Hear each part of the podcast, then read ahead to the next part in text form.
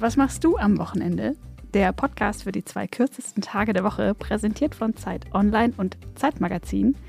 Neben mir der bezaubernde Christoph Arment, Editorial Director des Zeitmagazin, Podcaster, Newsletterer und Co-Host dieser schönen Sendung. Hallo Christoph.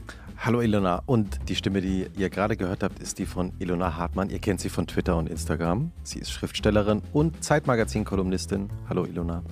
Hallo. Und wenn ihr Wünsche habt, Kritik, eigene Lifehacks fürs Wochenende, Rituale, die ihr uns gerne erzählen wollt, schreibt uns an wochenende.zeit.de. Wochenende.zeit.de. Und auch diese Folge von Und was machst du am Wochenende wird produziert von Pool Artists. Diese Folge von Konstanze Teschner. Genau, und wir sind heute live zugeschaltet in der Wohnung von Jasmin Schreiber in Frankfurt am Main. Hallo Jasmin. Hallo.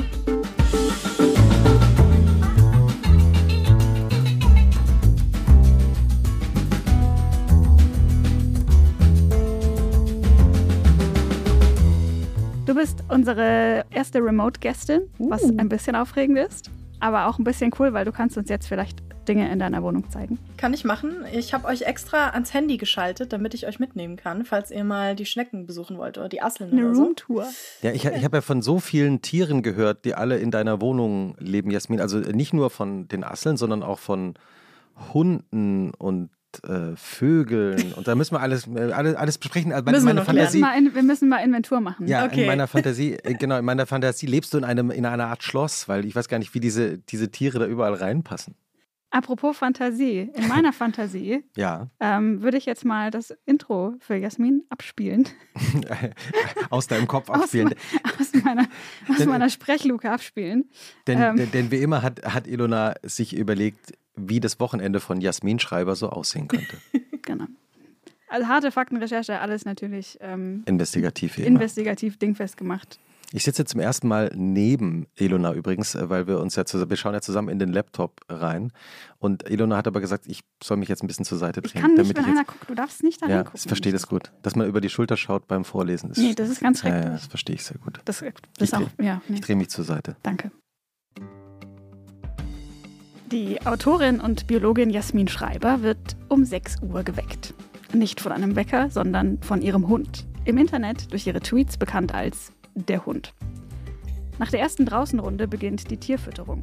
Hund, Schnecken, Einsiedlerkrebse, verschiedenste Käfer, noch verschiedenstere Spinnen, Schrecken, Asseln und Tausendfüßler.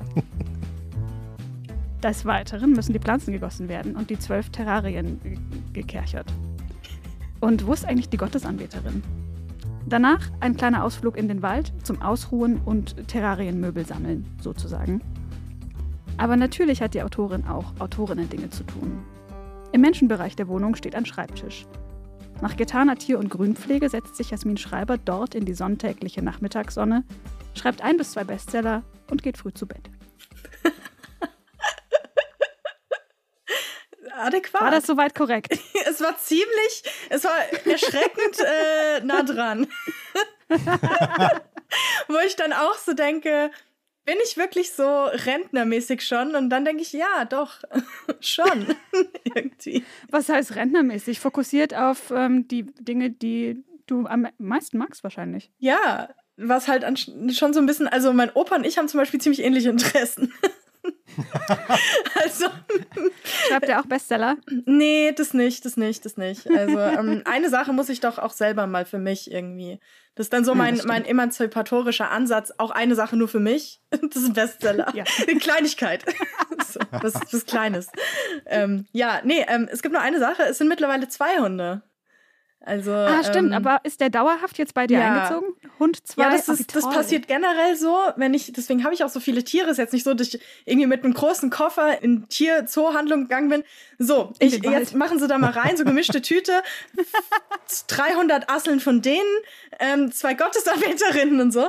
Sondern, dass Leute mal sagen, kannst du dich kurz darum kümmern? Sage ich, ja, bleiben Sie eh für immer hier. Also, deswegen, ich bin, glaube ich, auch die schlechteste Pflegestelle Deutschlands, weil, äh, also, das kann ich Oder nicht die machen. beste. Kann ich nicht machen. Kannst du uns kurz einen, einen Überblick geben über all das, was bei dir in der Wohnung lebt? Ja, also ich sitze hier im Wohnzimmer auf dem Sofa. Und rechts von mir sind vier Terrarien. Ich versuche mal euch zu drehen. Warte mal. Vier Terrarien. Ich hätte schon bei einem Angst. Äh, kann das nicht so gut. Ja, das sieht das doch. Da doch, das sind. Terrarien. Da, Schon, da sehen da- wir sie. da ich sehe mindestens schon, zwei. Ja, ja. Genau. Und in diesen Terrarien leben Frösche, ähm, Riesentausendfüßler, also die Frösche sind ziemlich klein und die sind kleiner als zum Beispiel die Rosenkäfer, die da auch wohnen. Äh, Riesentausendfüßler, dann habe ich da die Einsiedlerkrebse, die haben so einen Strandbereich, ziemlich geil, Beach Club. Ähm, dann habe ich da so ein kle kleines Aquarium mit Garnelen und sowas und noch mehr Asseln. Also ähm, das ist ziemlich äh, krustentierlastig rechts von mir. Und, Hast du auch äh, so kleine Schilder, welche Abteilung das dann so ist? Nee, ich weiß das, ich weiß das ja. Also wenn ich hier regelmäßig meine Führungen habe, ähm, mit Ja. äh, so irgendwie Stadt Frankfurt oder so, dann kann ich das denen schon sagen.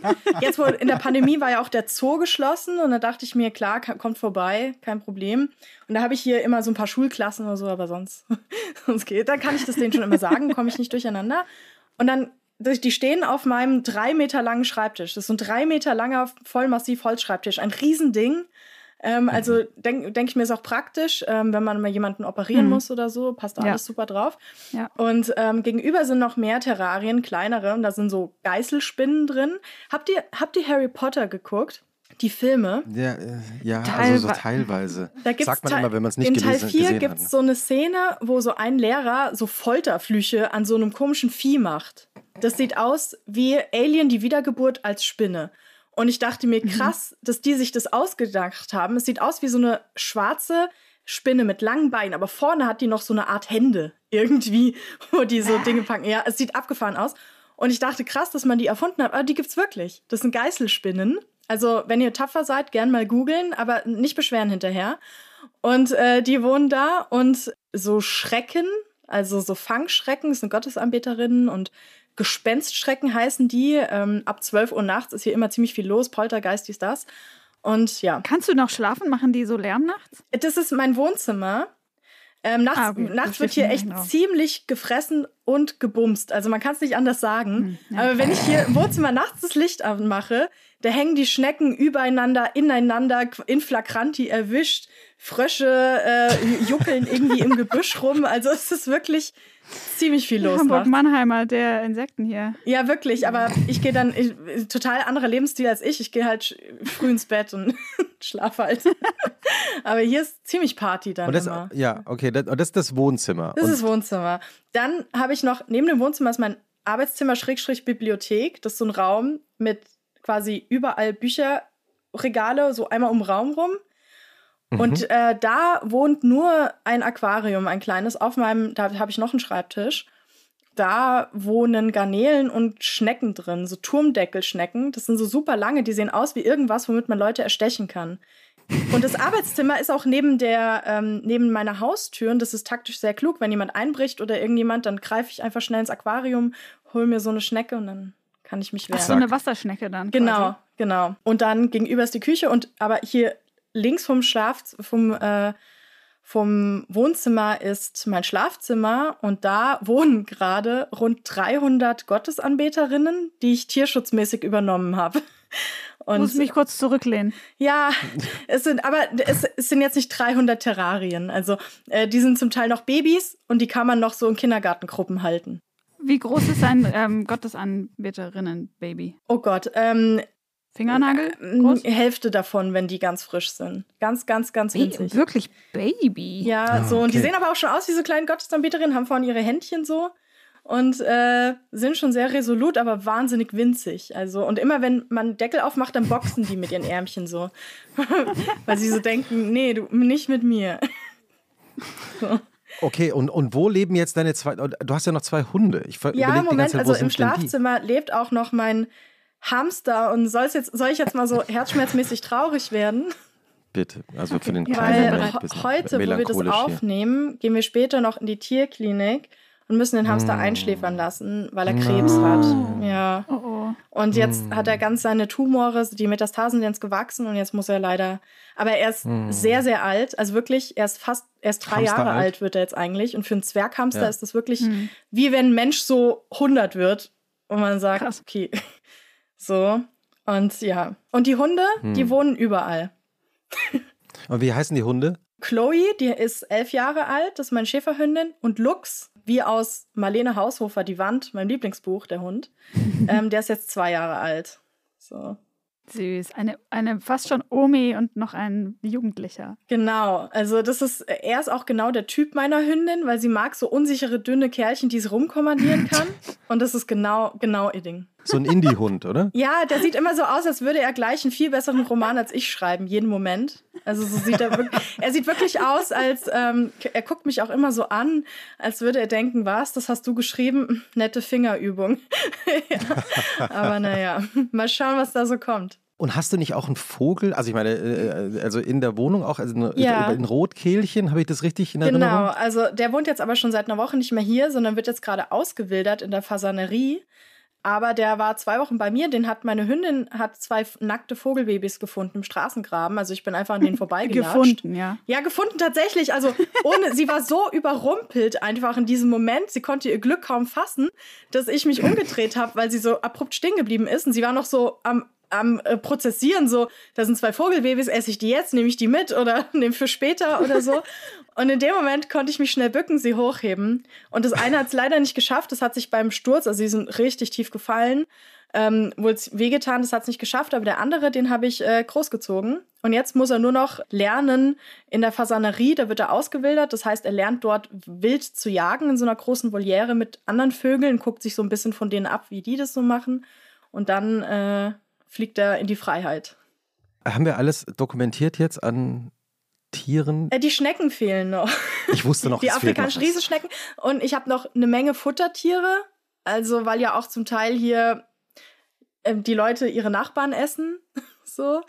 Und das heißt, ich habe noch so Kisten voll Würmer und so. Ich hatte, oh Gott, letztens kam eine Haushaltshilfe hier vorbei, hat sauber gemacht und, und es war, war so hart gesotten, weil ich habe vergessen, die Würmerkiste wegzustellen. Das ist einfach wirklich eine Kiste und die ist voll mit Würmern und oben ist kein Deckel. Man kann einfach reingucken und sieht so, aha, 3000 Würmer und der fand es komplett normal. Also irgendwie, der nimmt die einfach, stellt sie zur Seite und da dachte ich mir schon, okay, that's my Haushaltshilfe. Der so gar nicht, wirklich so, überhaupt nicht sich denkt, äh, also meine Mutter, wenn die hier zu Besuch ist, die guckt schon gar nicht mehr in Terrarien rein oder so, sitzt sie nur so ängstlich auf, auf dem Sofa und guckt sich nicht zu doll um. Aber er war echt so, ja, ja, die Würmerkiste habe ich da drüben hingestellt. Okay, cool.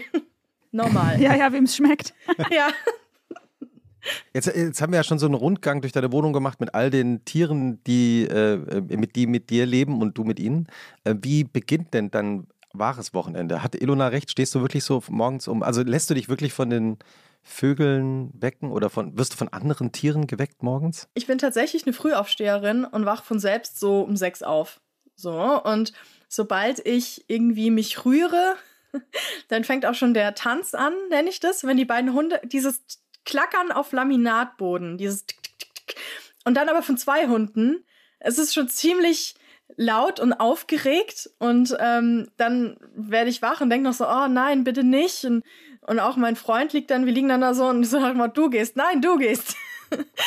und äh, dann werden erstmal tatsächlich die Tiere gefüttert und dann auch die anderen, nach den anderen wird geschaut und werden zum Teil gefüttert oder altes Futter raus und dann, dann irgendwann werde ich auch mal gefüttert und gehe dann wirklich Gassi und ja, das ist wirklich so. Also es fängt sehr früh an und ist erstmal tierlastig. So. Und wie lange dauert das, deine ganzen Tiere zu versorgen? Also ist das so 20 Minuten oder eine Stunde? Ja, ich muss mit den Hunden dann noch Gassi. Also ähm, das heißt, morgens schon so eine Stunde ist erstmal nur für Tiere reserviert, äh, weil die Hunde mhm. halt auch den Großteil der Zeit so veranschlagen. Und dann erst äh, darf ich mir einen Kaffee machen oder so. Woher kommt deine Tierliebe? Es war irgendwie schon als Kind so. Wir hatten einen Schrebergarten und meine Mutter hat in der Pharmaindustrie gearbeitet. Und da sind irgendwie manchmal Tiere übrig geblieben. Also, dass zum Beispiel, du machst einen Versuch und bestellst dafür zwölf Mäuse. Und dann brauchst du bei dem Versuch aber nur elf. Und es ist dann halt wirklich so, dass dann die zwölfte Maus, wenn die dann auch schon älter ist oder so, die wird dann halt in Anführungsstrichen entsorgt. So, ja, die wird dann getötet, obwohl nichts war. Hm. Und meine Mutter hat dann diese übrigen Tiere oft einfach mit nach Hause genommen und wir hatten da irgendwie Frettchen und also alles Mögliche, Katzen, Meerschweinchen, Hasen, also was meine Mutter mal angeschleppt hat, irgendwie so aus der, von der Arbeit, so Arbeit nach, mit nach Hause genommen. Und dann mit dem Schrebergarten, mit den ganzen Insekten und so. Also irgendwie war das so Natur für mich schon immer toll. Und mein Vater war da auch sehr fixiert auf Natur und draußen und so. Und da habe ich das irgendwie so übernommen. Und aber hat sich sehr schnell bei mir auch entwickelt, weg von Kaninchen hin zu allem mit unnormal wenig oder viel Bein. so. Also, das wird dann auch sehr schnell klar, dass ich mich für andere Tiere interessiere als vielleicht meine Freunde. Das heißt, wenn deine Mutter ängstlich in deinem Wohnzimmer sitzt äh, zwischen den diversen Terrarien, dann kann sie eigentlich nur sich selbst die Schuld geben, dass es so gekommen ist. Ja, sie hat halt auch, als ich Kind war, hat sie sich, sie hat mir jetzt erst erzählt, dass sie eine Spinnenphobie hat. Ich dachte, die hat überhaupt kein Problem damit, weil sie halt in meiner Kindheit das alles so nicht wollte, dass ich das merke, damit ich das nicht auch übernehme. Ja, und ich dachte deswegen mein Leben lang, meine Mutter kommt voll geil mit Spinnen klar und so. Und jetzt erst, das war jetzt am Wochenende, da waren wir grillen bei ihr, hat sie mir erzählt, dass sie eine Spinnenphobie hat. Wusste ich nicht. Aber jetzt weiß ich auch, warum sie nie in meine Terrarien reinguckt. Nach all diesen Jahrzehnten, ich muss dir etwas erzählen. Ja, so nach dem Motto, Angst jetzt bist du alt genug und übernimmst es nicht, aber ich habe Schiss vor allem, was krabbelt. ich so, okay. Vor allem, ich habe ziemlich viel auch mit nach Hause gebracht. Also, ich hatte mal eine absolut geniale Idee. Ich habe so ein Puppenhaus geschenkt bekommen und mit so Mädchenkram-Sachen konnte ich nie so richtig was anfangen. Und Also meine- Spinnen reingesetzt. ja, ich habe daraus ein Tierkrankenhaus gemacht ähm, und lauter so Nussschalen gesammelt als Betten und habe dann verletzte Tiere, die irgendwo gestrandet sind so genommen. Es gibt nur ein Problem. Also menschliche Patienten sind ja in der Regel freiwillig dann da im Krankenhaus. Und die Tiere waren jedoch der Meinung, dass die gehen. Und am nächsten Morgen war natürlich Krankenhaus leer. Das heißt, in meinem Zimmer wirklich überall Würmer, Spinnen. Bienen, Hummeln, weiß nicht. Also das ganze Zimmer war voll mit Kram. Und ich glaube, wir haben auch noch Monate danach vertrocknete Würmer hinter Schränken gefunden und so. Oh Also es no. war, es war nicht so. Ich hatte auch mal, ach Gott, ich hatte so viel. Das war, also für meine Mutter war es hart, glaube ich. Das alles. Was ich auch an Tieren, irgendwo verletzte Tiere gefunden und versteckt habe irgendwie. Einmal kam meine Mutter, macht irgendwie Schrank auf, ist da Schildkröte drin. Also unglaublich. Ich, ich habe äh, gehört, dass es manchmal sogar ist, du hast ja so viele hunderte von Asseln und manchmal entkommen die auch und plötzlich guckst du an die Decke und da ist dann eine. Ja, das ist irgendwie, ähm, wenn ich da irgendwas zwischen den Terrarien hin und her sauber mache oder so, irgendwas raushole und da hing eine Assel dran, ich habe es nicht gemerkt, fällt die runter. Und da hatte ich zum Beispiel ein Interview mit äh, Deutschland 3000 und rede, grad, rede wirklich in dem Moment mit Eva Schulz. Sage ich, ja, manchmal ko äh, kommen die Asseln, guck Liebe in dem. Moment hoch und über mir läuft eine Assel so die Decke lang und ich stelle mir dann vor, wie sie da so oben lang läuft und sich denkt, Alter, wo bin ich hier? So weiße Wüste? ja, so. Ich check's nicht, was ist hier los? Und dann muss ich die halt irgendwie so pflücken, wieder ins Terrarium setzen. Oder letztens hatte ich auch mal irgendwie vergessen, das Tausendfüßer-Terrarium zuzumachen. Und dann sitze ich hier und mit meinem Freund und gucke an ihm vorbei und hinten läuft er so komplett, also wirklich so komplett verpeilt und irritiert so ein Tausendfüßer die Wand hoch und ist, man sieht aber so richtig, dass er sich denkt, das war eine Scheißidee. Wo bin ich? Hier gibt's nichts zu essen, ist auch total trocken. so. Und äh, ja, das kann schon passieren bei mir. So. Also hast du irgendwas Gefährliches da? So ein Tausendfüßler, da gibt es doch auch so giftige Sorten, wenn ich jetzt nee, das richtig das sind die. Hundertfüßer, die sind giftig, die Skolopende. Ah, ah, okay. nee, ich habe ich hab hier keine Gifttiere, weil ich das halt eben auch äh, ziemlich schlechte Idee finde, auch in der Wohnung mit mehr, mehreren Parteien Skolopende fair und sowas zu. Wenn da mal einer entkommt oder so. Ich meine, meine Mhm. Tiere hier, das sind auch alles tropische Arten, die können in meiner Wohnung nicht überleben. Also ist jetzt nicht so, dass ich hier Hm. irgendwo so eine kleine Kellerasselkommune habe, so tropische Asselkommune oder so. Aber nee, so Gifttiere finde ich irgendwie auch vom Handling her ziemlich schwierig. Dann muss man die oft in sehr kleinen Behältnissen werden die gehalten, wo man die gut sehen kann. Das heißt auch nicht gemütliche Verstecke für die oder so. Und deswegen finde ich das nicht so gut. Si- Sind Tiere die besseren Menschen? Nee, zum Glück. also ich meine, wenn Tiere wie Menschen wären, wie schrecklich wäre das? Ich finde ich find schon mega nervig, dass Menschen wie Menschen sind. Also ich fände es besser, wenn, wenn Menschen langsam mal die besseren Tiere werden würden. Aber ich glaube, das klappt erstmal nicht so doll. Wie wären Menschen dann? Ja, vielleicht mal ein bisschen ressourceneffizienter. Also sinnvoll. Ich habe noch nie irgendwie meine Tiere gesehen, dass die einfach zum Spaß ein bisschen mehr töten und na, man später vielleicht noch essen oder so, sondern die sind halt so, ich habe jetzt Hunger, ich esse, okay, fertig.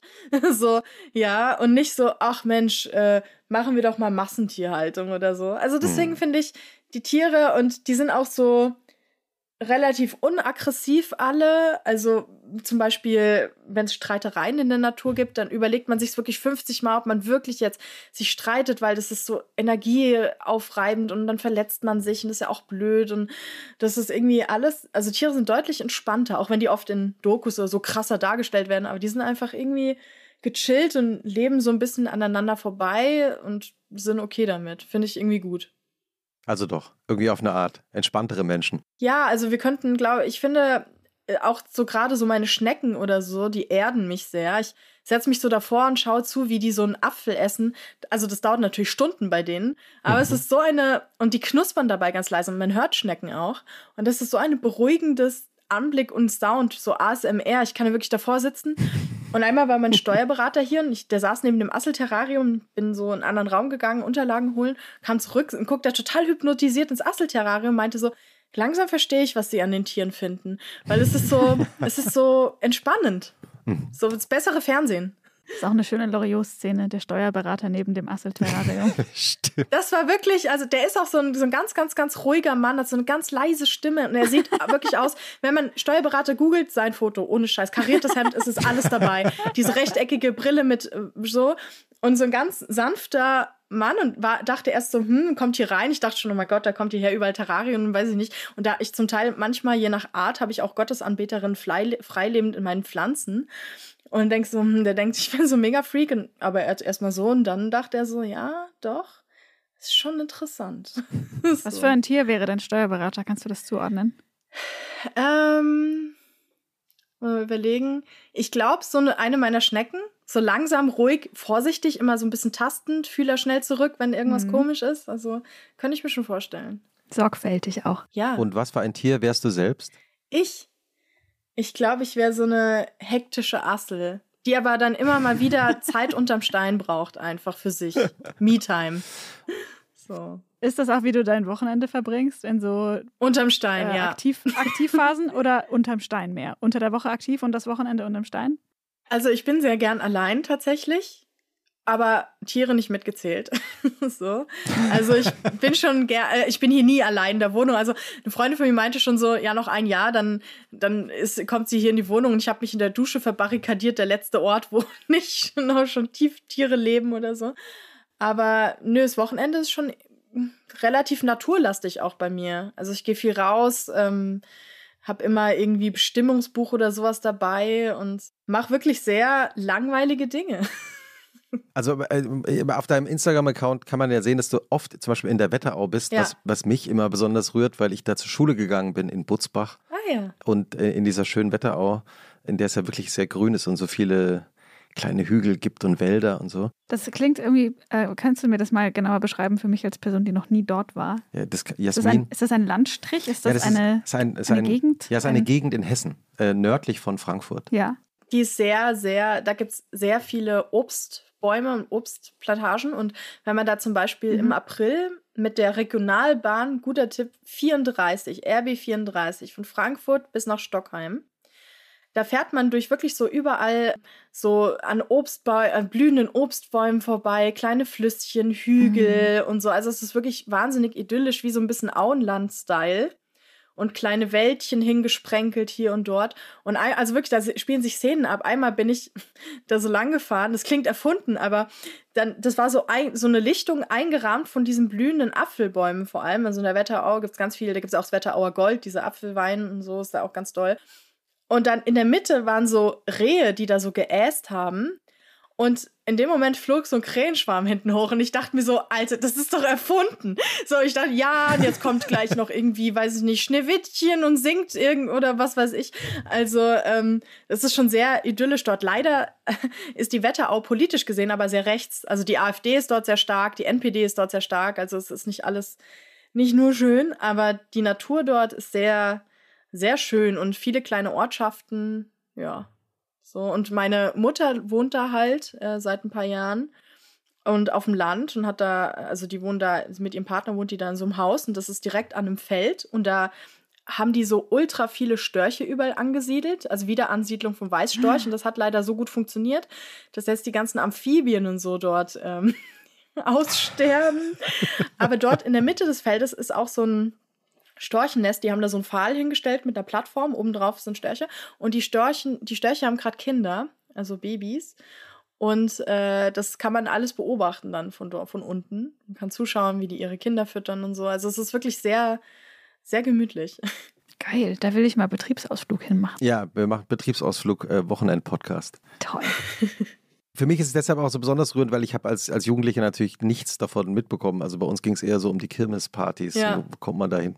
Deswegen ist es besonders schön, wenn du mit so einem erwachsenen Blick auf die Wette aufschaust. Das ist äh, im Nachhinein für mich auch äh, ein gewisser Trost. Weil eigentlich passiert da nicht viel. Ist doch eigentlich immer so, oder? Zum Beispiel, ich bin, als ich 18 war, aus Frankfurt weg und habe dann in vielen anderen Städten gelebt und auch in Wien und so, also wirklich in vielen anderen tollen Städten.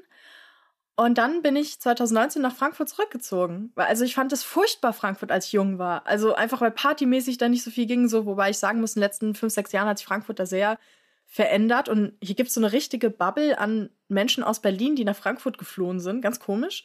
Irgendwie. Und äh, hier hängen geblieben sind. Als Jugendliche fand ich das total scheiße, aber jetzt, dann irgendwie mit 2019, da war ich so gestresst von Berlin und bin wirklich von heute auf morgen nach Frankfurt gezogen etwas, was ich mir vor zehn Jahren noch nicht mal hätte ausmalen können. ja. Also ich glaube, dieser Erwachsenenblick ist sowieso ein bisschen, weil man da andere Interessen hat. Also ich bin jetzt 33. Eigentlich gehe ich noch gern Raven oder so, aber die Pandemie jetzt äh, ist ewig lang nichts gewesen und jetzt irgendwie habe ich mich dran gewöhnt an mein, mein Rentner-Dasein. So. Glaubst du, das kommt nochmal wieder? Ich, bin- ich habe mich das auch, habe ich mich auch gefragt. Ich glaube irgendwie nicht. Ich habe mich so gut eingegroovt hier irgendwie auch so von der Depression her und so ist irgendwie alles viel entspannter. Meine Hobbys sind irgendwie draußen Pflanzen anzuschauen. so, ähm, weiß ich nicht. Ich habe jetzt manchmal so schon das Gefühl, oh, ich würde jetzt gerne mal richtig feiern gehen, aber dann denke ich so, ja, und, oh, das nach Hause kommen, der nächste Tag, also alles so. Und dann denke ich so, ja, ja, irgendwann bestimmt mal wieder. Aber ich habe irgendwie den leisen Verdacht bei mir, dass ich das dann doch nicht mache. Ich weiß nicht. Also, schauen wir mal. Du hast gerade so im, so im, im äh, Scherz Depression erwähnt, weil du, du sprichst ja öffentlich auch darüber Ja. und schreibst darüber. Wie dominierend ist die in deinem Alltag? Es kommt immer auf die Phase an. Also jetzt, am Anfang der Pandemie war eigentlich alles entspannt bei meiner Depression. Es hat mir sogar gut getan, nicht dauernd irgendwo hin zu müssen oder so. Es war sehr, dann doch sehr beruhigend, gerade als, es war auch so, mein Debütroman kam raus, dann war Pandemie und ich musste erstmal nirgends hin. Erst dachte ich scheiße und dann wurde mir klar, wie gut es eigentlich ist. Aber dann Ende letzten Jahres wurde die schon sehr stark. Also ich war dann auch monatelang krankgeschrieben, war sehr viel bei Ärzten und in Behandlung und äh, habe auch angefangen, Antidepressiva zu nehmen und so. Also und jetzt geht's mir aber gerade wieder gut. Also äh, ist ja, Mhm. man kann das ja behandeln, so dass es ein bisschen besser wird. Und jetzt geht's mir gerade ganz gut. Und ich hoffe, dass das wieder eine längere Phase ist. Aber wenn es dann halt wieder irgendwann losbricht, dann ist es natürlich alles bestimmend. Also so, dann ist das wirklich so, jedes kleinste Detail wird dann davon bestimmt, äh, sei es irgendwie, wann man, äh, ich meine, meine Hunde strukturieren zum Beispiel den Tag ziemlich gut, das ist eine ziemliche Rettung, sonst würde ich wahrscheinlich gar nicht aufstehen, dann in so einer Phase. Aber jetzt, ja, das kommt halt immer auf die Phase drauf an. Also ich bin gerade froh, äh, in einer guten Phase da zu sein. Hoffe, dass die länger anhält. Und aber weiß man nie. So. Du warst ja auch unglaublich produktiv in der Pandemie. Also ich, ich weiß gar nicht, ich habe die Übersicht verloren, wie viele Bücher du geschrieben hast. Heute Morgen, vielleicht kann ich das noch erzählen, so anderthalb Stunden bevor wir hier angefangen haben aufzuzeichnen, habe ich eine E-Mail bekommen, die deinen nächsten Roman schon wieder angekündigt hat. Das ist der dritte jetzt, ne? Der, der dritte. Also äh, kannst du uns kurz erklären, wie du das machst? Also äh, Ilona und ich äh, haben uns vor der Aufzeichnung auch noch drüber unterhalten und Ilona meinte auch, wie macht die das eigentlich? Kannst du da dein also kleines... ich meine, ich schreibe Geheim- auch, ja. aber ich habe wesentlich weniger Tiere und habe auch wesentlich weniger Bücher geschrieben. Like how? How do you do Ähm, it? Besessenheit. Also Ah ja. ist es wirklich so. Ich bin wirklich besessen vom Schreiben. Ich, ich, es ist schon seit ich klein war. Also ich habe mir irgendwie Lesen, Schreiben. Ich habe mir im Kindergarten selber Lesen beigebracht. So und da, ab da, das war für mich die absolute. Moment, stopp. Du, du hast dir selbst, du Ja. hast dir selbst das äh, Lesen beigebracht. Ja, die wieder? Geschichte ist auch ein bisschen schräg. Also, es ging ein Streit voraus mit meiner Mutter und es ging um Batman. und zwar hat meine Mutter mir gesagt, ich wollte Batman gucken, meine Mutter hatte keinen Bock, Batman zu gucken. Und hat mir gesagt, in der. In der von, von welchem Batman reden wir? Die 80er Zeichentrickserie, diese düstere mit Gotham City und so, mhm. habe ich geliebt. Also nicht die Filme. Und meine Mutter hat mir gesagt, nee, in der Fernsehzeitung steht, Batman kommt heute nicht. Das steht da so. Und ich natürlich aha. so, hm, aha, und die war dann irgendwie weg. Ich, es hat mich nicht losgelassen, die war dann weg und ich war im Kindergarten, habe ich schon gelernt, meinen Namen zu schreiben, meinen vollen. Und der hat relativ viele Buchstaben, also mein alter Nachname auch. Naja, dann wusste ich, also, und dann war sie einkaufen und ich habe mir diese Fernsehzeitschrift genommen und da halt und das Gute war, da war schon mal das Bild von Batman da, so ganz klein.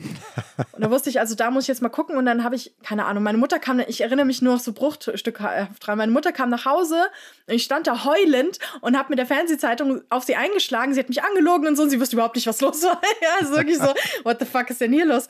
Und ähm, ja, anscheinend ähm, habe ich da rausgefunden, dass Batman doch gekommen wäre, weil ich auch schon die Uhr konnte. Und äh, das haben wir auch im Kindergarten gemacht. Naja, und so habe ich mir Lesen beigebracht. Meine Mutter hat sich dann entschuldigt und hat mir, mein erstes Buch war Black Beauty, so ein, ähm, dieses Pferd. irgendwie. Ja, da gibt es auch eine berühmte toll. Fernsehserie. Ja, ja genau. So eine Schwarz-Weiß-Serie. Ja. Genau. Und ich fand das ganz toll. Und dann habe ich so halt lesen gelernt und auch schon gleichzeitig angefangen, halt Geschichten zu schreiben, halt so als Kind. Also meine Mutter konnte sich nicht retten vor lauter Büchern, die ich ihr geschrieben habe wirklich so, wo, wo man als Eltern auch so denkt, scheiße, wir können das wirklich nicht alles aufheben, sonst brauchen wir irgendwie so ein, so ein Lagerraum für Papier einfach. so. Und ja, so fing das irgendwie an und das ist bis heute so. Und ich habe ja, also vergleicht man das mit Schreibschulen, Menschen oder so, spät in Anführungsstrichen, angefangen, Bücher zu veröffentlichen. Und ich habe das Gefühl, es hat sich so viel angestaut. Also ich habe irgendwie so viel in der Pipeline. Ich dachte halt immer, ja, Schriftstellerin, hm, klar, wer wird schon. Ich komme halt aus so, einem, so einer normalen Arbeiter-Bürger-Familie so und da wird man nicht Schriftstellerin oder so. Schon, dass ich an die Uni ging und so war schon wild. Ja, und ich dachte halt immer, diese Geschichten, die können nie raus. Und dann hat es doch geklappt. Und irgendwie habe ich das Gefühl, jetzt, ich schreibe wirklich ununterbrochen. Also ich habe auch immer so ein Notizbuch dabei, überall und schreibe und schreibe und schreibe und schreibe. Also ist, ich mache das ist halt so, ich bin halt viel allein und gern allein und bin jetzt nicht dauernd mit Leuten unterwegs oder so. Das heißt, ich habe ich hab keine Kinder. Das heißt, ähm, ich habe Zeit zum Schreiben tatsächlich. So. Das heißt, du hast immer das, das Bestimmbuch dabei und das Notizbuch. Ja, es ist immer, also ich habe ich hab so ein Notizbuch, wo man mehrere Bücher reinlegen kann, so mit Gummiband fixieren. Und da ist eins drin, wo ich so Dinge, die ich unterwegs sehe, so Tiere bestimme oder so Artenlisten für oder so. Mega nerdig. Und halt eins, wo ich halt so meinen, weiß ich nicht, alles mögliche reinschreibe. Buchideen, Plots, Figuren, Beobachtungen. Also, ich habe mir das angewöhnt, wirklich alles aufzuschreiben und seitdem klappt es gut. Vorher fand ich das immer komisch. Menschen, die immer ein Notizbuch dabei hatten. Ich habe das auch mal versucht und immer zu Hause vergessen. Es hat nicht funktioniert. Aber jetzt klappt das ganz gut mit ein bisschen Übung. Jetzt macht das auch ein bisschen Sinn mit der Assel mit dem, mit dem Asselvergleich. Ja. Ja, die haben auch ja. immer ein Notizbuch dabei. Also, und, und ein Menschenbestimmungsbuch. Menschenbestimmt, genau. Immer so, mm, oh, schon wieder Jasmin. naja. In diesem Podcast geht es ja auch darum, äh, was unsere Gästinnen und was wir so lesen, sehen, an Empfehlungen, an Tipps haben. Hm. Und wir wissen ja nie, was wir mitbringen, hm. ähm, gegeneinander, füreinander aber wir wissen auch nicht, was unsere Gästin mitbringt. Und wir sind jetzt total gespannt, was du dabei hast, Jasmin. Ich konnte mich nicht entscheiden, habe total viel, aber ich dachte, ich kann mich dann im Moment entscheiden. Aber eins, das wird jetzt ziemlich groß. Ich muss ein bisschen zurückgehen. Ist ein überdimensioniertes Buch. The Lost Words steht da. Genau. Sind das Vögel da drauf? Ja. Auf dem Cover? Ja. So, und das ist von Robert McFarlane, also der Schriftsteller, der Nature Writer. Und von der Illustratorin Jackie Morris. Das ist quasi, das ist also angeblich für Kinder, finde ich aber nicht. so, ich zeig mal innen. Da geht es um Worte, die so ein bisschen verloren gegangen sind, vor allem bei Kindern. Und das sind, da gibt es immer so eine Illustration, wo dieses Wort, äh, warte mal, so. Ich finde es so schön, dass, dass ich so ein bisschen hessisches, äh, so hessisch eingefärbtes Deutsch von dir höre. Das, ja. Da habe ich sofort so Heimat, Heimatgefühl. Was war das hessische? So, wa warte mal, warte mal. Warte mal, warte ja. Mal. So. Ah, hier, ich zeig dir das mal hier. Warte mal. Und dann ist da immer so ein Wort, das nicht mehr so oft benutzt wird, so wie Acorn haben wir hier. Und dann ist da ein Gedicht dazu und eine Illustration. Also es ist einfach ein total schönes Buch, auch so ein bisschen Kunstbuch. Es ist halt auf Englisch, aber es ist wirklich ganz, also da sind wirklich riesige Illustrationen drin. So. Und kurze Texte, wenn wir das so richtig sehen. Genau, Ne? das Schön. sind immer ein hier schönes Geschenk eigentlich. richtig, richtig gutes Geschenk hier. Und da ist immer dann so ein Gedicht dazu. Und das ist auch alles so gold geprägt und so. Also es ist wirklich wunderschön und da blätter ich gern drin. Und ähm, das hat natürlich alles Naturbezug, also deswegen passt das gut zu mir. Ich liebe ja Robert McFarlane, also überhaupt Nature Writing liebe ich total. In meinem neuen Buch merkt man auch schon so, also was dann erscheint im Sommer, da merkt man auch schon so ein bisschen, dass ich da mich nicht mehr zurückhalten konnte, was das ganze Tierzeug angeht und so. Es heißt ja auch der Mauersegler, richtig? Ja, genau. Also ich finde, so die Landschaften, die Natur ist da schon irgendwie auch so ein bisschen ein Protagonist, wie so ein Beobachter eigentlich. Also Mhm. Äh, Nachdem wir dir jetzt zugehört haben, wundert uns das nicht so unbedingt. ja, Ja, muss Oder? jetzt sagen, Bist du wenig nicht ganz überraschend. überrascht? Ja. wenig überraschend, ne? Und ich habe, Okay, aber du, ich hab greifst noch, du, greif- du greifst noch hinter dich. Ich, ich merke da hinten, ich, ich spüre da so einen Stapel. Das finde ich ganz toll. Au. okay, also ich habe noch zwei Bücher. Ich weiß nicht, ob ich die beide zeigen soll. Beide. Ja, wir wollen sie Okay. beide sehen Ja, und gib hören. uns. Das war jetzt erstmal, das war Englisch. Und dann habe ich hier ein cooles Buch für alle Dino-Fans. Aufstieg und Fall der Dinosaurier. Boah, geil. Liebe Ähm, Dinosaurier, da stehe ich voll Genau, drauf. im Piper Verlag von Steve äh, Bruzette. Und das ist ein ziemlich cooles Buch über Dinosaurier. Also wirklich, es ist einfach ein Buch über Dinosaurier. Es ist dick, es ist cool. Ähm, es geht um Dinosaurier, wie die gelebt haben, wie die entdeckt wurden, über die Knochen, wie man die gefunden hat und so. Die Abenteuerausflüge von damals, wie man versucht hat, die alle zu finden und so. Also, und dann natürlich, wie es zu Ende ging mit denen. So, Sind also, da Bilder drin? ja, da sind Bilder, kann ich mal zeigen. Also, Mega. da sind vor allem Fotos von so Knochen und so. Also so. Genau. Ich hatte wie jedes Kind eine sehr intensive Dino-Phase. Ich auch. Und die hat nie aufgehört bei mir.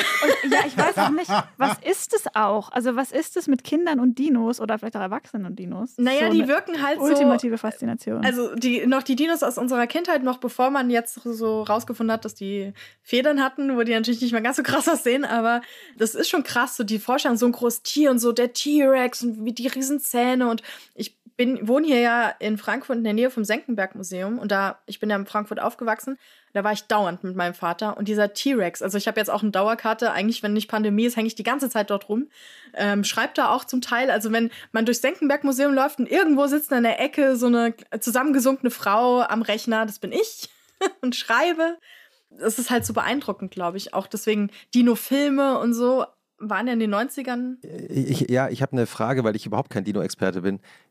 Dinos hatten Flügel, Federn. Federn?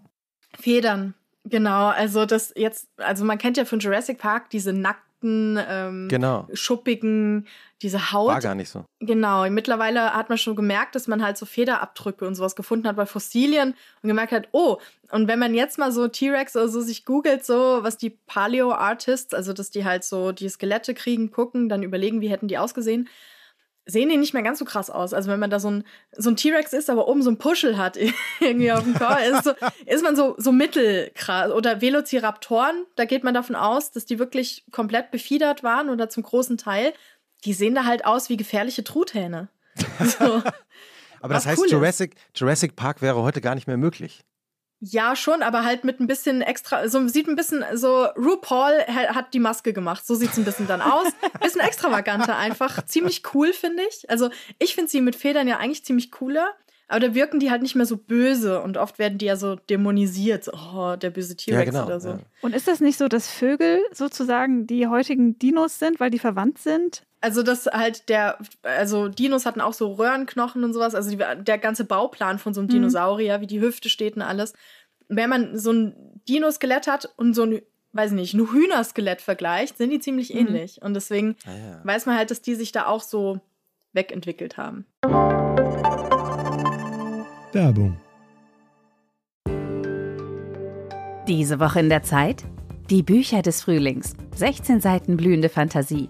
Von gefährlichen Liebschaften, einer Flucht auf dem Mississippi und magische Erzählkunst. Das Literaturspezial zur Buchmesse in Leipzig. Die Zeit, Deutschlands größte Wochenzeitung. Jetzt am Kiosk oder direkt bestellen unter zeit.de/slash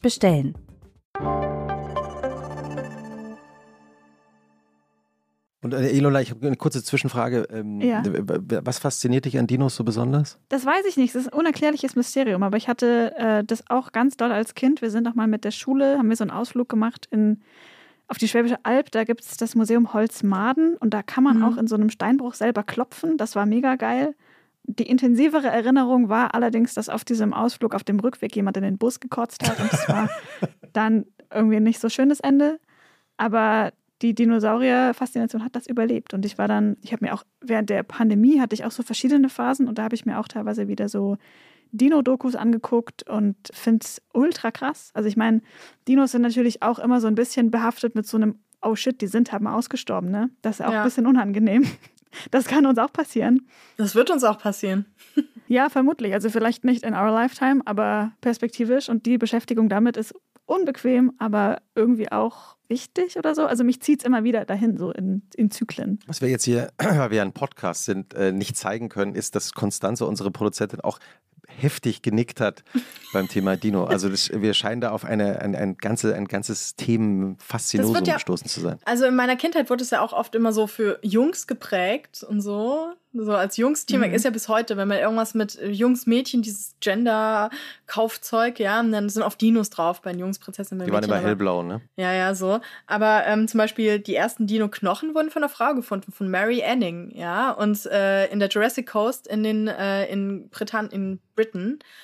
Das ist halt so, das wurde lange unter den Tisch gekehrt, dass aber Frauen damit angefangen haben mit diesem Ganzen. Die hat dann so Knochen, das war eh total lustig. Die haben da so Knochen gefunden, also auch schon andere, und dann dachten die, krass, das und halt so riesige Oberschenkelknochen, so, oh mein Gott, das sind diese Riesen aus der Bibel, die in der vorherigen Zeit da gewohnt haben und so.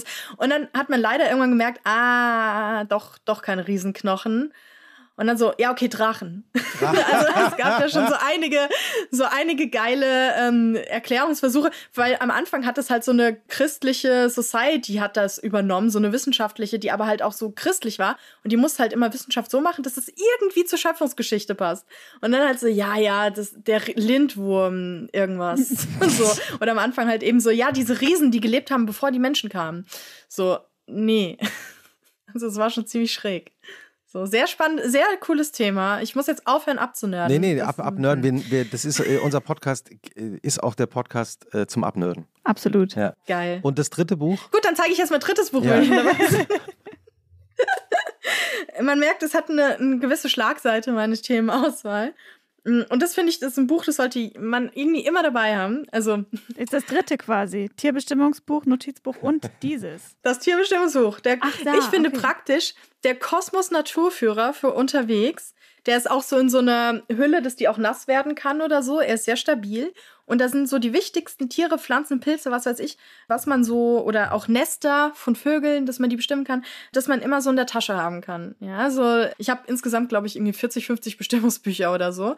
Aber das ist so eins, wo so die meisten Sachen drin sind, die man draußen so finden kann. Und ich finde, da kann man sich äh, sehr schön mit beschäftigen. Ist mega nerdig, ist mir klar, aber macht auch irgendwie Bock, wenn man dann irgendwie rumläuft und das immer öfter mal macht und dann auf einmal merkt, wenn man irgendwo rumläuft, man weiß, wie das alles heißt, was das ist. Ich finde, dann fängt man an, die Umwelt oder die Welt anders wahrzunehmen. Ja, das war absolut. bei mir so. Ja. Beim Studium dann, ich bin ja Zoologin und das heißt, ich war vor allem spezialisiert auf Insekten. Aber um damit zu arbeiten, muss ich auch sehr gut in Botanik sein, weil ich auch wissen muss, was meine Insekten denn essen und so. Mhm. Und wenn man Botanik, ne, da muss man auch sehr gut in Ökologie sein und ein bisschen und so, also so macht sich das Feld auf. Und ich habe halt gemerkt nach einer Weile, und das merke ich auch immer noch, dass ich die Welt um mich herum ganz anders wahrnehme als ein Nicht-Biologe. Also schon allein, was ich sehe, irgendwie, ich bin voll darauf getrimmt, ich sehe aus 10.000 Kilometer Entfernung quasi so einen Käfer, weil die, das Schwarz von diesem Panzer ist so eine Farbe, die gibt's eigentlich nur bei Insekten und sonst nicht so in der Natur oder so. Da weiß ich gleich, da hinten ist ein Käfer, ja. Gucke ich hin, okay, ist ein Käfer. Oder dass ich einen Baum anschaue und weiß, wie der wächst, also dass das ein Wuchsmuster ist, dass nicht die Äste irgendwie wahllos, also wenn man als Kind oder so oder so einfach einen Baum zeichnet, macht man es ja ein bisschen wahllos. Und ich weiß halt, dass die zum Beispiel, die Äste sich so drehen. Manche noch als Erwachsene, wenn ich das hier so gestehen darf. Manche, manche noch als Erwachsene, ja. Und dann weiß ich halt, dass das so, die Äste in so einem bestimmten, wie so eine Spirale dann zum Beispiel, dann Ja. da hochwachsen, ja. Und das sind so Sachen, die sind so winzig, aber wenn, wenn man dann rumläuft, auch so beiläufig, nimmt man Dinge ganz anders wahr. Das ist wie wenn man auf einer Party ist und man kennt keinen oder man ist auf einer Party, läuft rum und man kennt viele Leute dort. Und dann fühlt man sich so, ah, das ist der, das ist der, der ist mit dem zusammen, das ist der und so. Ja, dann fühlt man sich irgendwie sicherer, als wenn man irgendwo ist, man kennt eigentlich niemanden dort. Und so fühlt sich's an. Andererseits könnte man auch sagen, manchmal gibt es so viele Sachen, die man vielleicht auch gar nicht wissen möchte Ja, auf einer Party. definitiv. Also, ähm, ja, da, da habe ich ein, auch ein ganz Buch drüber geschrieben, eigentlich Abschied, so Abschied von Hermine, da wo es um Verwesung und so geht. Und ich laufe dann auch irgendwo rum und riech so, ah ja, hier verwest was oder so. Und dann, ah, schon länger aus, auf jeden Fall ein Wirbeltier, auf jeden Fall. oder so. Und denke dann so, ah ja, Kadaverin. Ja, ja. Ich bin ja kein Zoologe, habe auch keine Biologie studiert und bin totaler Amateur. Aber ich bin eben auch so ein Pflanzenfan und wollte dich mal fragen, weil ich habe eine Lieblings-App, ob du die auch, also ob du die okay findest, also sozusagen als Expertin. Die heißt Picture This. Kennst du die? Nee, kenne ich nicht tatsächlich. Aha, okay, dann, dann ist das mein Naturtipp für heute. Und Was zwar, kann die denn? die, das ist praktisch so wie, wie so ein Scanner. Du äh, machst die Kamera, öffnest die App, du siehst eine Pflanze, du siehst irgendetwas. Willst du meinen Ring scannen? Ich kann auch deinen Ring scannen, aber dann Ich bin ich gespannt, was Rosenring bei auch rauskommt. Warte mal. So. Und dann äh, sagt er hier gerade schlechte Verbindung, weil ich natürlich brav mein Handy ausgeschaltet habe. Aber diese, äh, diese App Picture This, also kann zwar keine Rosenringe erkennen von Podcasterinnen, aber ansonsten eben wirklich alles. Geil. Und es war ganz fantastisch, weil man plötzlich eben so, also diesen Blick, den du immer hast, Jasmin, den hat dann jemand, so ein Amateur wie ich, dann für eine so eine Millisekunde auch, in dem man durch die App schauen kann. Kann ich da noch was dazu als tippen? Bitte.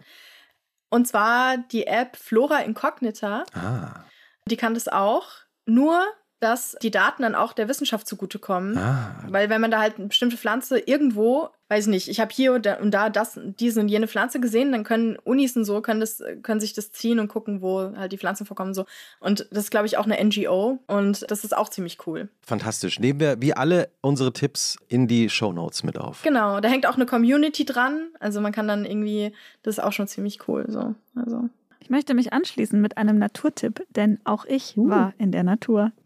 Und es war ein sehr schönes Wochenende in Brandenburg. Allerdings, was ich ähm, vergessen habe als die ähm, Wahlstädterin, die ich geworden bin, für die letzten zehn Jahre, es gibt ja tatsächlich so Stechmücken und so, so Tigerbremsen oder was, irgendwas komisches. Und mich hat was gestochen und es hat sich offensichtlich vorher die Hände nicht gewaschen. Das heißt, ich habe eine riesige Schwellung bekommen. Es hat unfassbar gejuckt. Es hat sich so, ich habe so gedacht, es entzündet sich, aber es war dann noch so, okay, Hast du gekratzt? Nee, ich habe versucht, nicht zu kratzen, soll man ja nicht, aber manchmal, Ja. wenn man so nachts, war super heiß, man wacht so auf, ist so im Halbschlaf und denkt sich so, boah, es juckt, ja, ich kratze, boah, wie geil das Kratzen.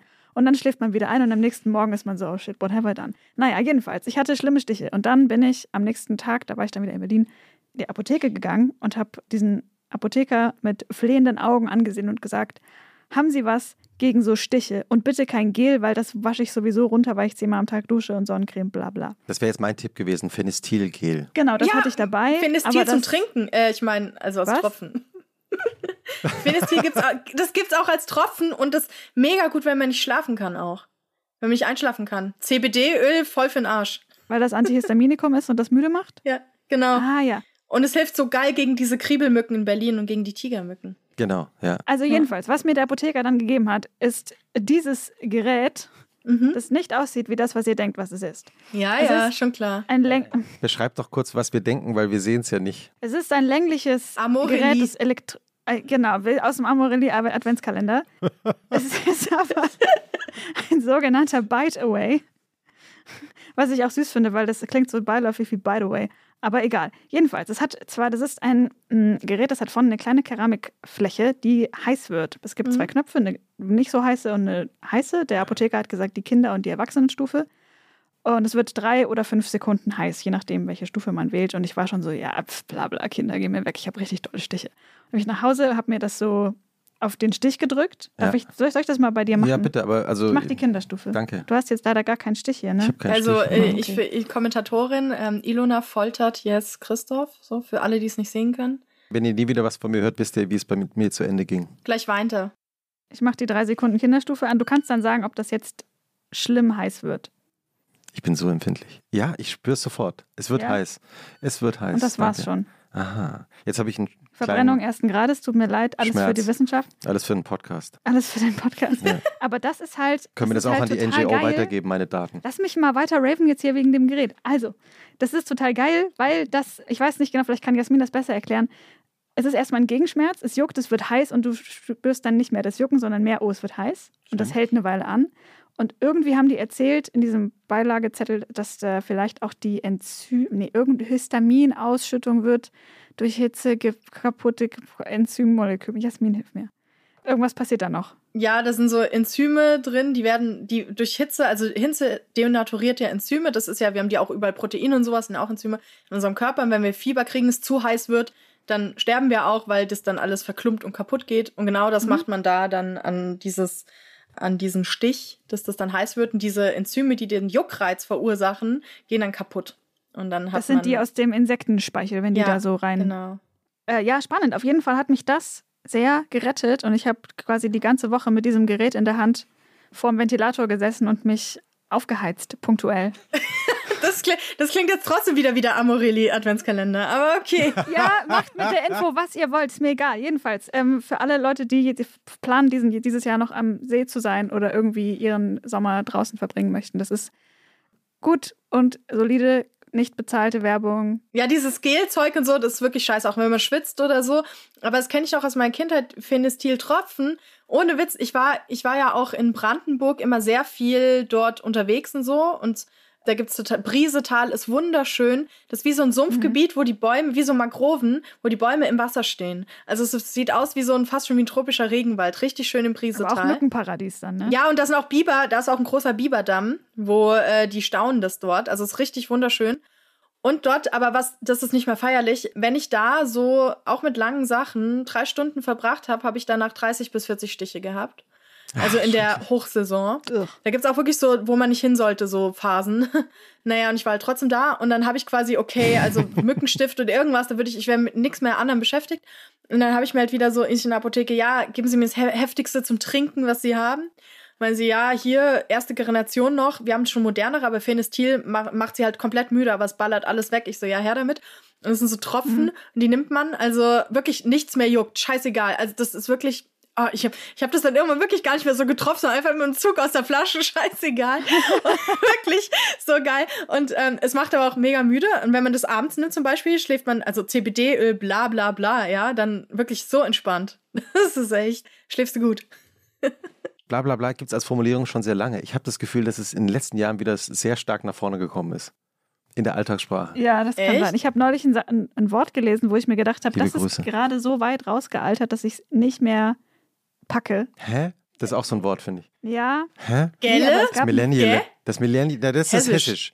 ja. Das nee, ist aber gell kenne ich auch aus, aus Schwaben. Ja, stimmt. Aber was ich gelesen habe, war Om Nom Nom. Ach du meine Güte. Wo ich mir gedacht habe, das ist einfach so 2013er Twitter-Sprech. 2011 das pack ich nicht mehr. würde ich sogar Oder sagen. 2000 früher sogar noch, ja. Also irgendwie einfach so, Ja. gerade so over, can't get away from me. Ich habe noch einen äh, äh, Naturmusiktipp dabei. Ich versuche mal. Auch, Ja, du auch. Christoph. Ich Als wären wir auch, aber dann Ja, also- macht ihr mal schon. Okay, dann fang du mal an. Ich Jasmina, sag- fang du an. Okay, aber Unsere es ist kein Gästin fängt an. Naturmusiktipp in dem Sinne.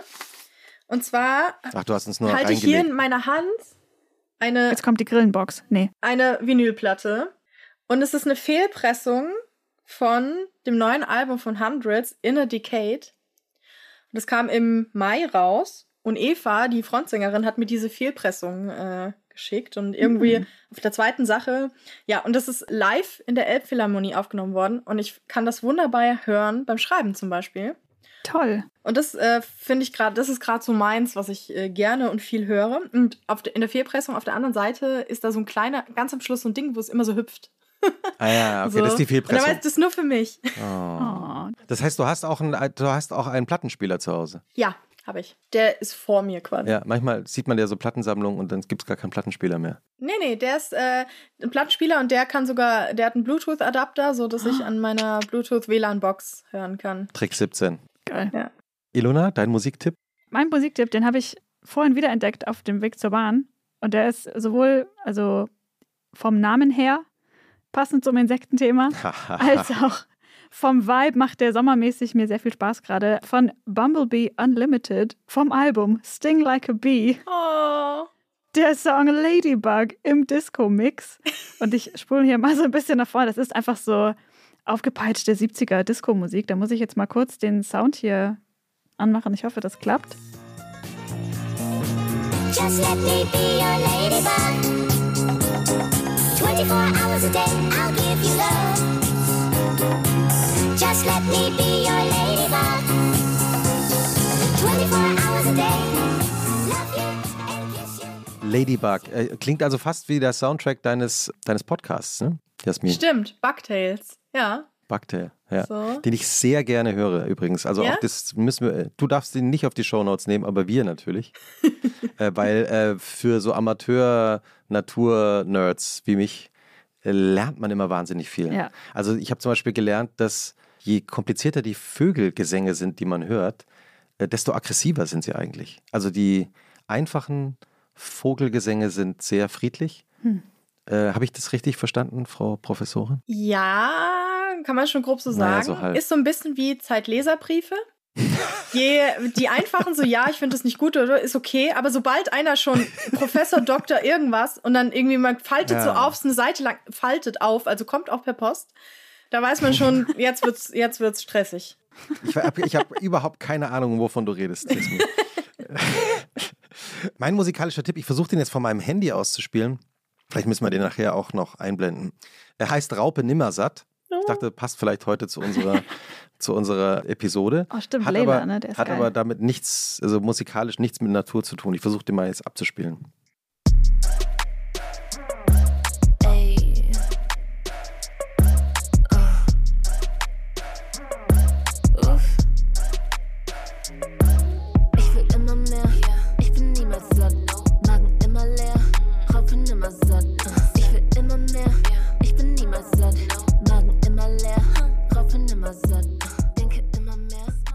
Also die Raupe Nimmersatt von Layla, ist gerade erschienen, neue Single. Hätte wahrscheinlich die Raupe Nimmersatt, die ja ähm, vor, weiß gar nicht, sechs Jahrzehnten von Erik Karl zum ersten Mal gezeichnet worden ist, auch nicht gedacht, dass sie noch ein Rapstar wird, oder? Und Jasmin, hast du, ich meine, wir, ich, ich habe immer so das Gefühl, wenn du nach rechts hinter dir greifst, das, was wir nicht sehen, äh, dann hast du noch irgendwelche anderen Tipps dabei. Ich will dich dann nicht davon abhalten, falls du noch einen hast. Nee, ich habe nur noch so einen, jetzt habe ich den aber woanders hingelegt.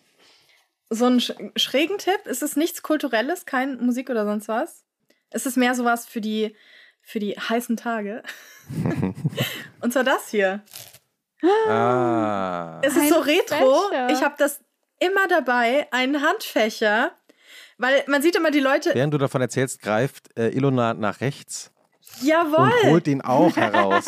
Ihr habt praktisch den gleichen. Ist, ja, man sieht man so Leute, oder man kennt das in der U-Bahn, man mit allem möglichen, jeden Kassenbau versucht man sich irgendwie Luft zuzufächeln. Und irgendwann hatte ich mal, das war auch in Berlin, eine Frau gesehen, die holt einfach ihren Handfächer raus.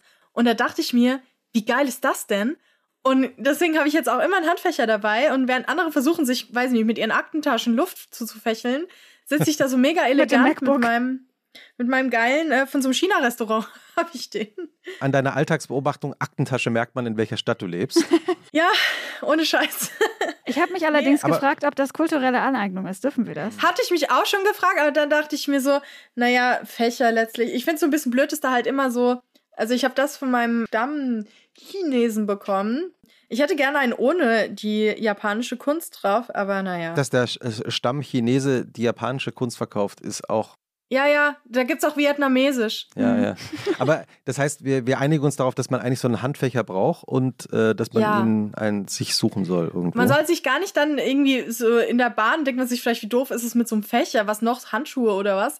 Aber ich finde Fächer mega geil. Mir egal, wie es aussieht. ah, ja. Fächer und Riechfläschchen. Mhm. Ja, Wie, genau. wie im Rokoko. So. Spitzenhandschuhe auch, so Ja. gerade während Pandemie, auch nicht schlecht. Mhm. Das Mhm. Rococo Ja. Reloaded Set. Ich habe mal letztes Jahr im ersten Lockdown einen gesehen, der war eine extrem stylische Person, aber er hatte eine Maske komplett aus Spitze. Dachte, das ist dann wirklich Rokoko gone too far. Das klingt so ein bisschen wie Harald Glöckler. Sicher, dass er es nicht war? so, kann ich mir vorstellen. Ziemlicher Harald Glückler-Vibe auf jeden Fall. Mit drei Ös. Ich habe noch, ich habe noch, ein- ich habe auch noch was ganz, äh, also halb nicht kulturelles. Ich dachte, ähm, weil wir ja über Natur reden und manchmal redet, denkt man ja so über, man sieht man doch manchmal so äh, so kleine Geschenke, die man gerne hat. Ich habe geschenkt bekommen von einem Freundeskreis, ähm, von einem Stammtisch-Freundeskreis, ein Mauli. Wie So alt eine sind kle- die? Eine kleine Mauli-Figur. Die, Fünf. die sind alle, z- die sind alle, die sind alle so sieben bis acht, haben aber schon Abitur und Führerschein oder so. Okay. Und Maulis, ich, ich liebe Maul, ich liebe diesen Mauli, weil der, es gibt verschiedene Varianten. Ich habe einen süß mit einer mit der Mütze. Schräg. Er Ja. sieht ein bisschen aus wie Dendemann. Ja, so ein, so ein, so ein, so ein Hip-Hop, ja, so ein Hip-Hop-Mauli. Ja, stimmt. MC Mauli. Kann man sich in verschiedenen Varianten bestellen. Ist für alle Freundeskreise und Stammtische eigentlich ein schönes äh, Maskottchen, finde ich. Äh, und basiert natürlich auf der Zeichentrickserie, auf der tschechischen Zeichentrickserie. Der Freund, der darauf gekommen ist, ist in Ostberlin geboren und in der DDR war, waren die noch viel größer als äh, im Westen. Ist es nicht auch der kleine Maulwurf, der sich auf den Kopf gekackt hat? Oder ist es ein anderer Maulwurf? Ja, doch, Das das ist ein der, das, ja. ich glaube, das ist der gleiche, ja, oder selbe, selbe derselbe, ja. Maulwurfwissen. Wenn wir über ein Wochenende reden, da haben wir jetzt schon gelernt, du gehst früh ins Bett und stehst früh auf. Und hast du äh, am Samstag zum Beispiel so einen, so einen Lieblingsgang durch die Stadt? Also abgesehen davon, dass du sofort raus in die Wetterau fährst und dein Bestimmtuch dabei hast, aber gibt es so eine Routine, die du hast am Samstag? Also als Schriftstellerin habe ich ja sowieso Wochenende, ist dem wahrer Begriff. Ich tue Dinge, die ich am Wochenende mache, gern unter der Woche, weil da nicht so viele Leute sind. Auch wieder so ein Asselding, ist mal ein bisschen scheu. Und aber was ich trotzdem, wenn halt Freunde nur am Wochenende Zeit haben oder so und ich das mit denen mache, dass ich gern in Frankfurt in den Palmgarten gehe. Und da habe ich nämlich auch eine Dauerkarte, wer hätte gedacht. Und da irgendwie die Schauhäuser oder einfach nur da so um den Teich herum oder sowas oder da auch mal mit dem Boot. Das ist so, das gehört eigentlich immer für mich dazu. Am Wochenende, das war schon früher so, Palmgarten und Senckenberg-Museum. Das sind eigentlich so, die dürfen auf meiner Liste eigentlich nicht fehlen. So am Wochenende natürlich oft tierisch viele Familien da. Also deswegen verlagere ich das gerne auf unter der Woche, wobei man da natürlich dann auch die Schulklassen hat. Also es ist mal so, mal so. Aber das muss auf jeden Fall irgendwie sein. Und gerne so Abendrunde zum Rebstockpark. Da ist so ein Weiher und da sind so ultra viele Wasservögel. Also wirklich absurd viele Wasservögel. Und Nutrias, also diese Nagetiere, die so ein bisschen aussehen wie, wie Quokkas, nur in kleiner oder so. Wie so extrem große Meerschweinchen, einfach in braun.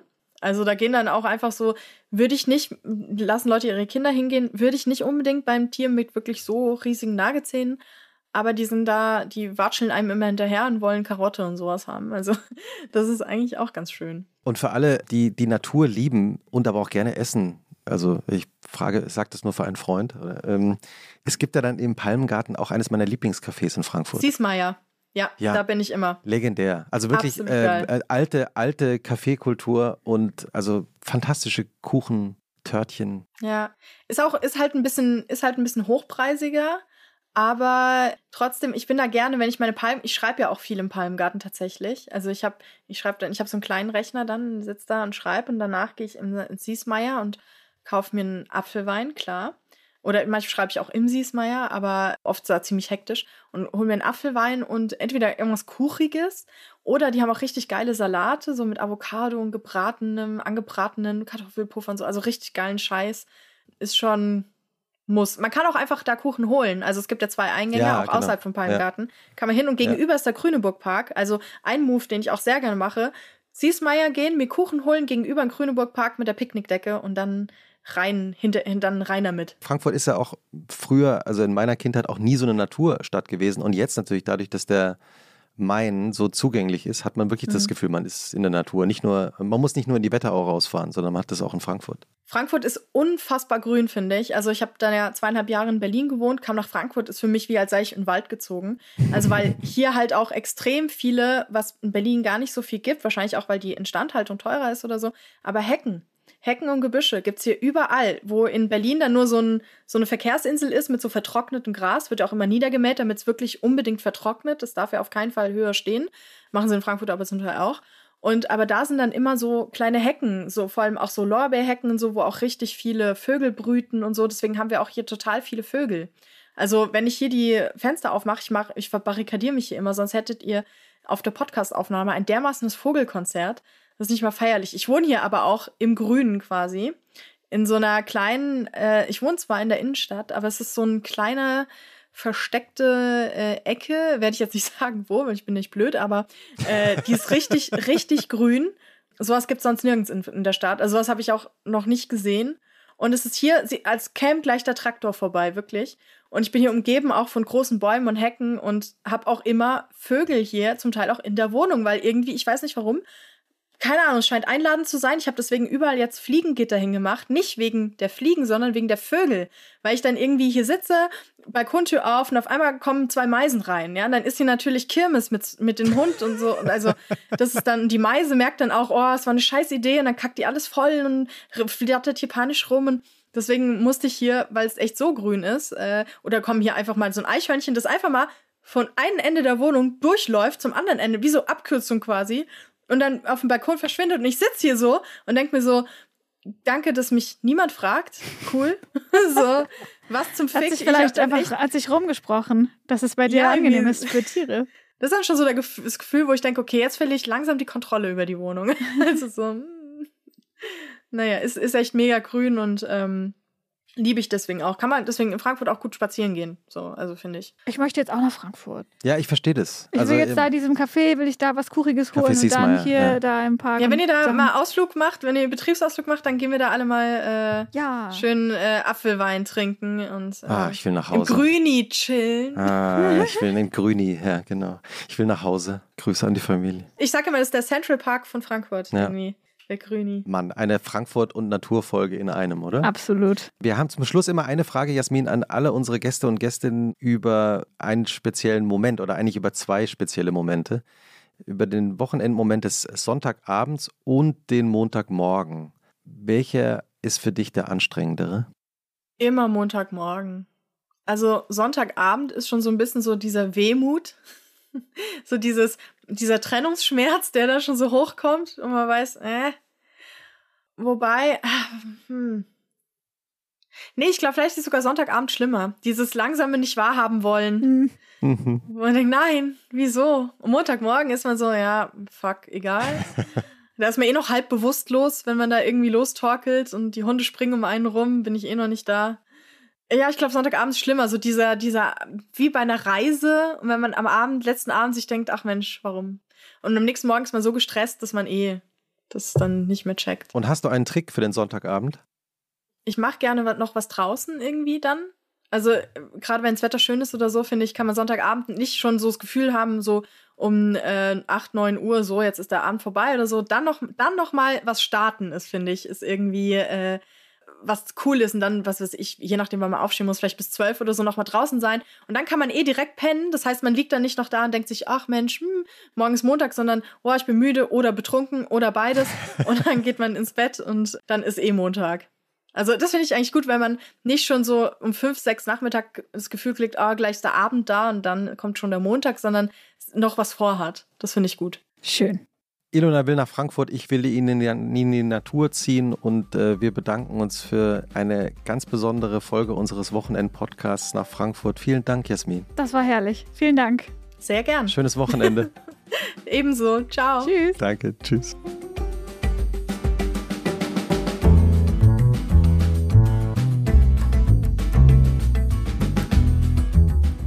Und was machst du am Wochenende? Ist ein Podcast von Zeit Online, produziert von Pool Artists.